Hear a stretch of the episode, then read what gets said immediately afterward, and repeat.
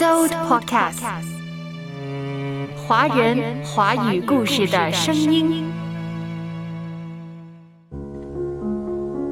虽然无法证明，但我可以断言，就在我写下这篇前言的时候，在半径为五十公里的范围内，一定有人正在演奏着或者欣赏着肖邦的音乐。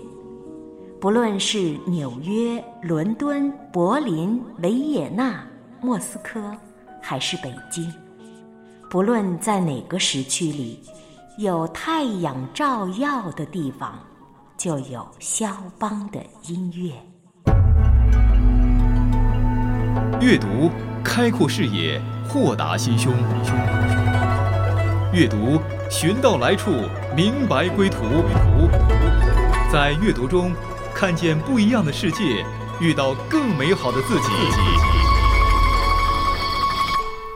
林可辉阅读世界，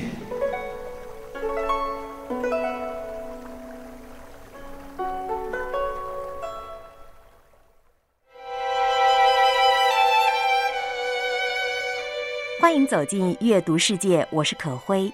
刚才这段话出自一本书的前言。这本书名叫《肖邦生平与时代》。这本书的中文序言当中就出现了一句醒目的话：“有太阳照耀的地方，就有肖邦的音乐。”这本书是英国作家艾伦沃克所著，胡运迪翻译，社科文献出版社于二零二一年十一月出版的一本新书。基于长达十年的研究和来自华沙、巴黎、伦敦、纽约、华盛顿特区档案馆的大量的一手资料，英国作家艾伦沃克的《肖邦生平与时代》这本书，被誉为是英语世界当中一个多世纪以来最全面的肖邦传记，也是迄今为止最好的肖邦传记。这是一部去伪存真的传记，旨在澄清长期以来围绕肖邦的许多错误说法和传闻。作者英国作家艾伦沃克对作曲家戏剧性的一生进行了细致的探讨。他特别关注了肖邦在波兰的童年和青年时期，以及他和法国作家乔治桑共同度过的九年感情生活。同时呢。沃克在这本权威的传记当中，以前所未有的清晰笔触，对肖邦及其音乐还进行了解读，使这位十九世纪最为神秘、最受人们喜爱、最有传奇色彩的艺术家的形象跃然纸上。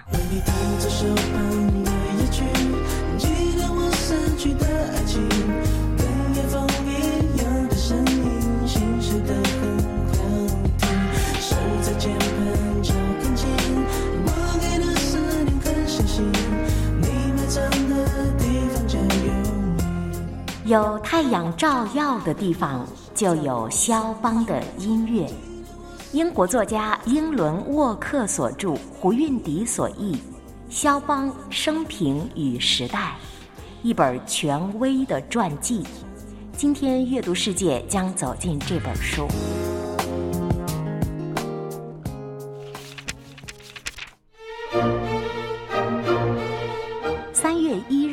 是肖邦诞辰二百一十二周年，所以今天可会特别跟大家分享一下最近读到的这本《肖邦生平与时代》这本书。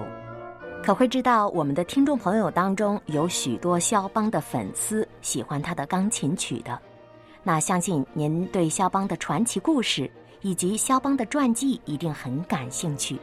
从艾伦沃克的《肖邦生平与时代》这本书中，我们大概能够了解到这样一个肖邦：十九世纪波兰钢琴作曲家弗朗索瓦·肖邦的一生，堪称是围绕着战争与和平的史诗一般的一生。一八三零年，波兰爆发革命，寻求独立失败了。当时二十岁的肖邦在华沙举办了最后一场音乐会，随后他带着一捧泥土远走巴黎，从此再也没有回来。在巴黎，他对家乡波兰难以割舍的情结，以及对于失去祖国的沉痛心情，全部都倾注到了他的音乐创作中。比如他的 A 小调前奏曲等等，肖邦的音乐成为波兰人团结在一起、重新复国的巨大的精神力量。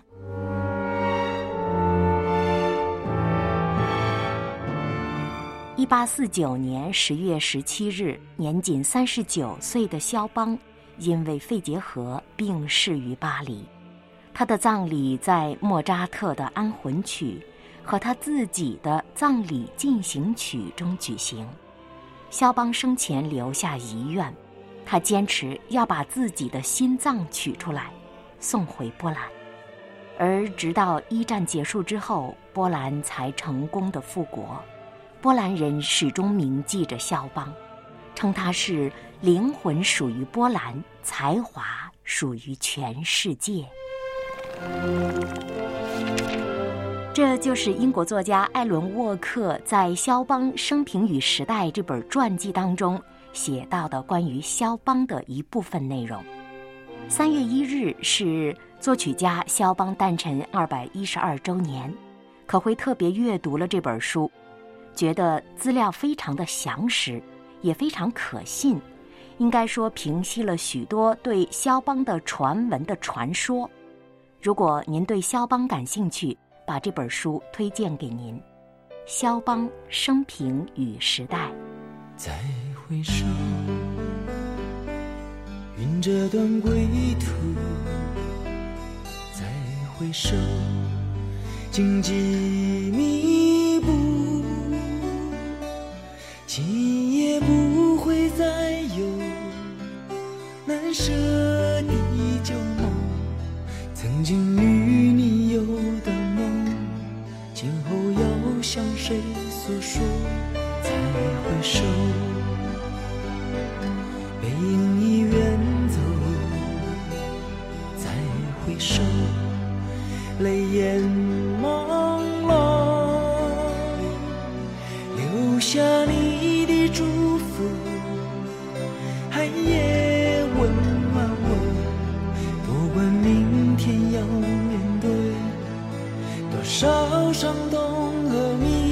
曾经在幽幽暗暗、反反复复中追问，才知道平平淡淡、从从容容才是真。再回首，恍然如梦；再回首，我心依旧。只有那无尽的长路。接下来，我们走进这本书的中文译本的导读部分。不论是纽约、伦敦、柏林、维也纳、莫斯科，还是北京，无论在哪个时区里，有太阳照耀的地方，就有肖邦的音乐。他的音乐让无数听众着迷，世界各地的电台播放着他的作品。即使其他作曲家的唱片销量下降，他的唱片销量也丝毫不受影响。肖邦音乐会依然深受人们喜爱，成了音乐厅的固定演出。肖邦钢琴比赛在世界各地不断涌现。最后，也是最重要的一点，肖邦已经成为一个民族的象征。他是波兰大地最著名的儿子。试问还有哪个作曲家能够称得这样的称号呢？音乐学的前浪不断被后浪吞噬，人们一度认为肖邦是一位沙龙作曲家，他写的都是马祖卡、圆舞曲、夜曲这样优美动人的音乐小品，不足以被载入史册。我们的前辈不曾想到。一首只有几分钟长的乐曲，如第二十八号作品中的一些前奏曲，其音乐内涵竟然比博凯里尼所有的弦乐四重奏加起来还要丰富。过去只有创作交响乐、歌剧、清唱剧的作曲家才能被称为伟大，现在一切都发生了改变。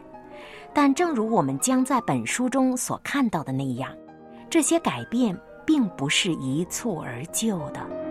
肖邦的一生是与战争和平一样史诗一般厚重的一生，但是他的一生又仅仅只有三十九年之短，所以说他的伟大成就不是一蹴而就、一日而成的。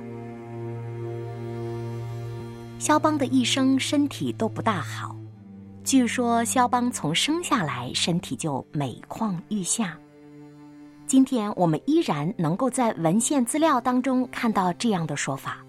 我们无法确定肖邦是什么时候感染上了肺结核，导致他的身体越来越虚弱，最终因此而丧命。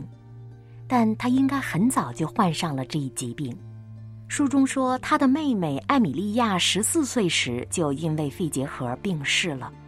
多年后，他的父亲米科瓦伊也是死于这个疾病。肖邦的不少好友和合作伙伴同样是被肺结核夺去的生命，当然，其中还包括他的两位好校友。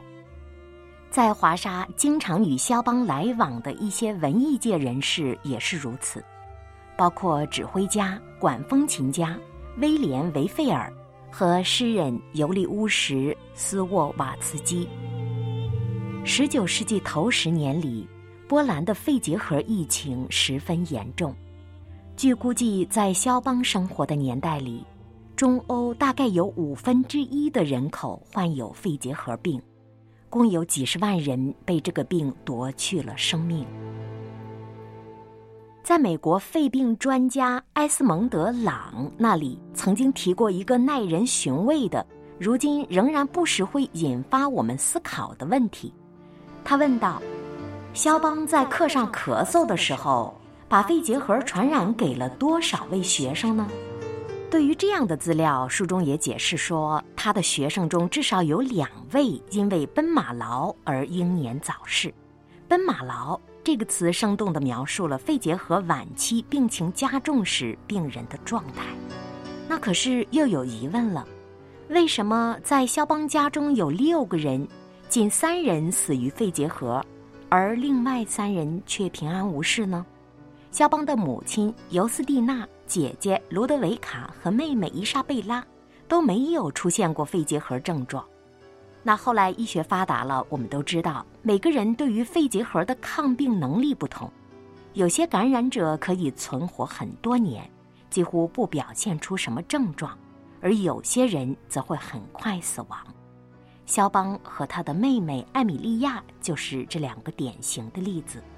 艾米莉亚在出现肺结核症状后不到两年就病逝了，而肖邦却与这个病魔缠斗了二十多年。肖邦在短暂的三十九年人生中，咨询过的医生足有三十三位之多。多年来，他跟形形色色的医生打交道，花掉了他不少积蓄。这可能也是肖邦有时候会缺钱的原因。雨水，阵风把伞吹毁，将你整个包围。其实你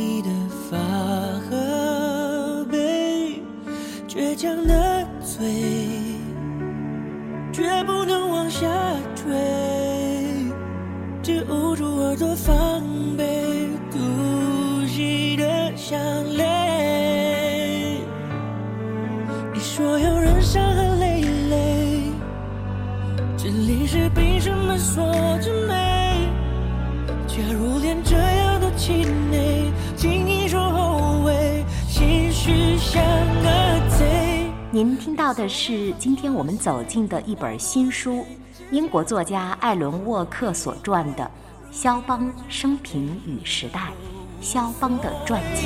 听说了没？看到了没？有终于听了，以为幸福流下的眼泪，一定会，一定。你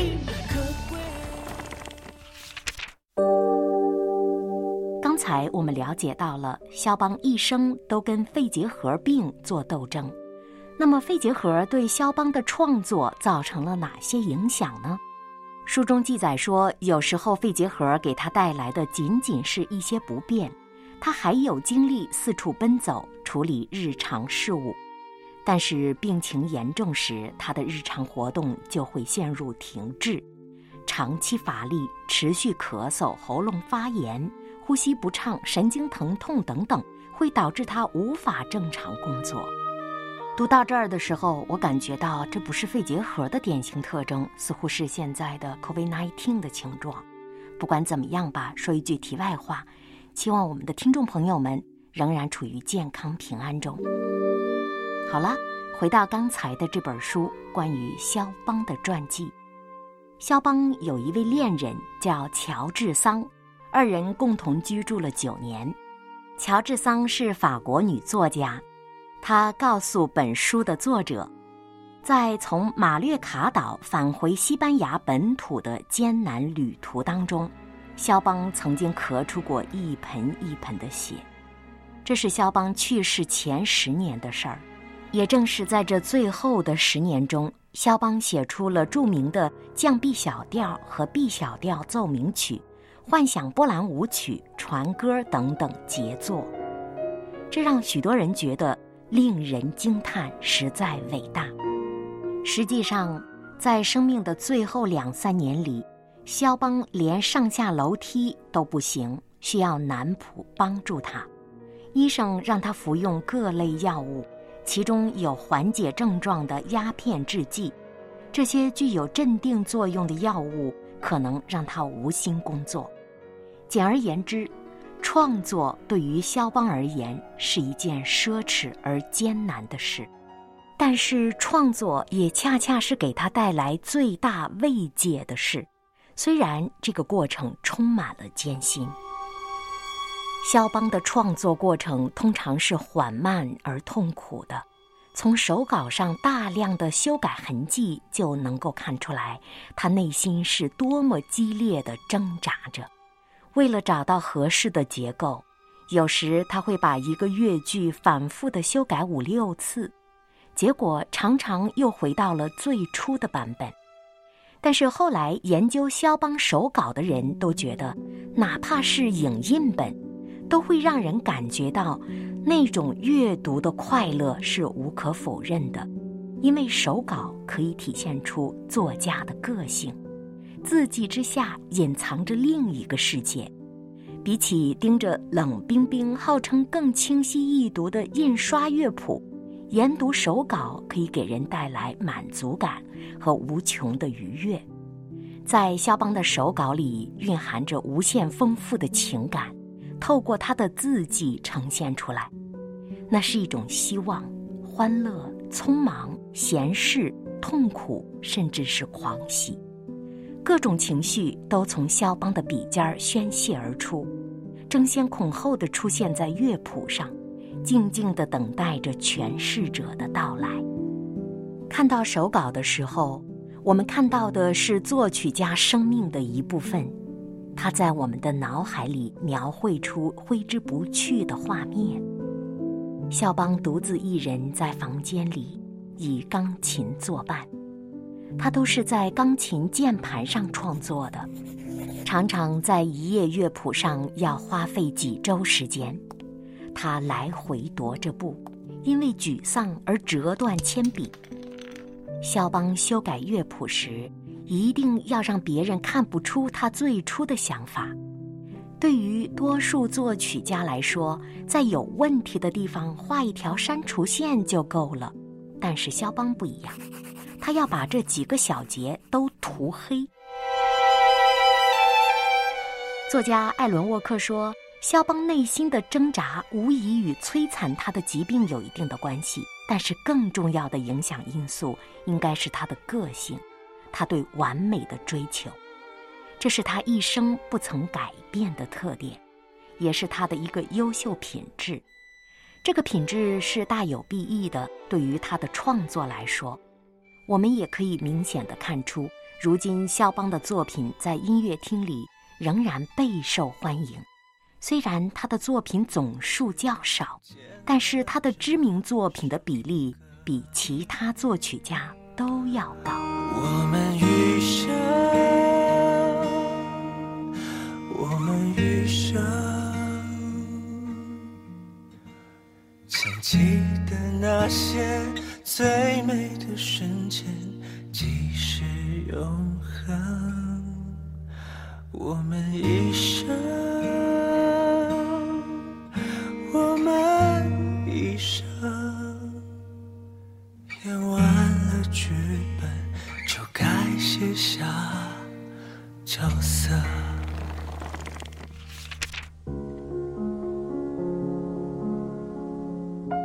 艾伦沃克说：“有太阳照耀的地方，就有肖邦的音乐。”可辉也很喜欢肖邦的音乐。在读肖邦的故事的时候，我也想到了另外一位音乐家——旧约圣经当中的大卫。他也是一个伟大的音乐家。他一生为了表达对神的颂赞、信心和爱，用纯洁的信念也写出了许多音乐诗篇。这些诗篇使他的生命变得不朽，同时也造福了无数人。而你知道吗？肖邦和大卫有着极其相同的特点，除了音乐之外，还有信仰。肖邦生在虔诚的基督徒家庭，父亲是法国人，母亲是波兰人。他一生的作品大部分以钢琴为主。要把肖邦的音乐或生命故事与他被摧残的祖国波兰分开是件极难的事，但是要与他的信仰分开也是极难的事。肖邦的父母是很敬虔的基督徒，他们一生用祷告与行动跟随基督。为了培养肖邦成为音乐家，他们不敢违背上帝的委托，全心全力、尽心尽意地栽培这个儿子。作为父母，他们也期盼着儿子的音乐恩赐有一天可以成为他人的祝福。父母为了肖邦，甚至牺牲了一切物质生活的享受，只为为他找到最好的老师。肖邦离开波兰时，母亲临别前叮咛他：“孩子。”你将成为伟大的音乐家，波兰与世人会引你为荣。肖邦带着母亲的爱，带着信心踏上了音乐之旅。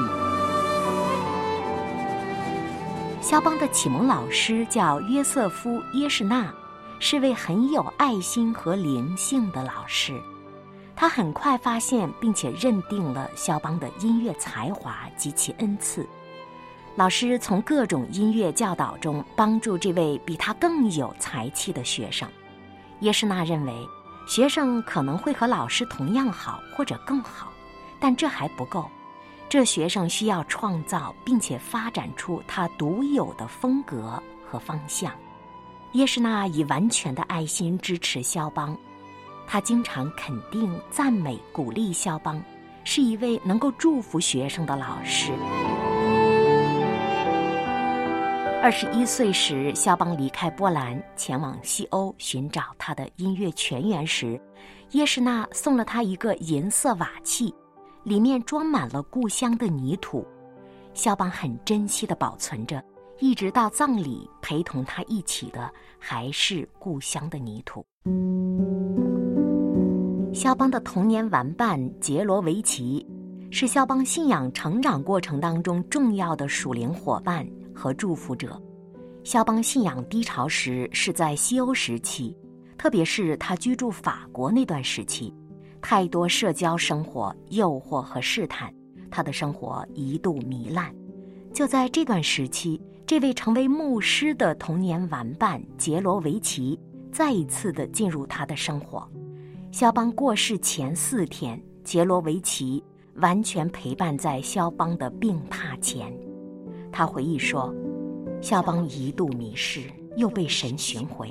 他感恩并喜悦、激动地说：‘我深信上帝，在我内心有很多很多喜乐。我永远不会再离开主耶稣。’杰罗维奇叙述，当时的肖邦已经忘了自己的病痛，只是欢喜地诉说回到神怀抱的喜悦，直到咽下最后一口气。其实，肖邦临终时还说过：“谢谢你，杰罗维奇，没有你的引导和陪伴，我会像被杀的猪惨叫哀嚎。但是，因着你的鼓励、安慰和祝福。”让我再度享受神的祝福和恩典。我尝试明白你的心，也许你有更好的决定。在沉默不语的时候，有你更爱更深的情。肖邦的钟声与战争、和平、信仰和音乐密切相关。当然，他心心念念的还有他的故乡波兰。肖邦有一个遗愿，就是死去之后要把心脏取出，送回故乡波兰。后来，一个读者和游客到了波兰，也真的找到了波兰圣十字教堂。据说那里就是肖邦的心脏所在地。这位读者说：“我起初不信。”但是在圣十字教堂听了一场肖邦首场音乐会，我真的感觉到，那声乐从来都未绝于耳，尽管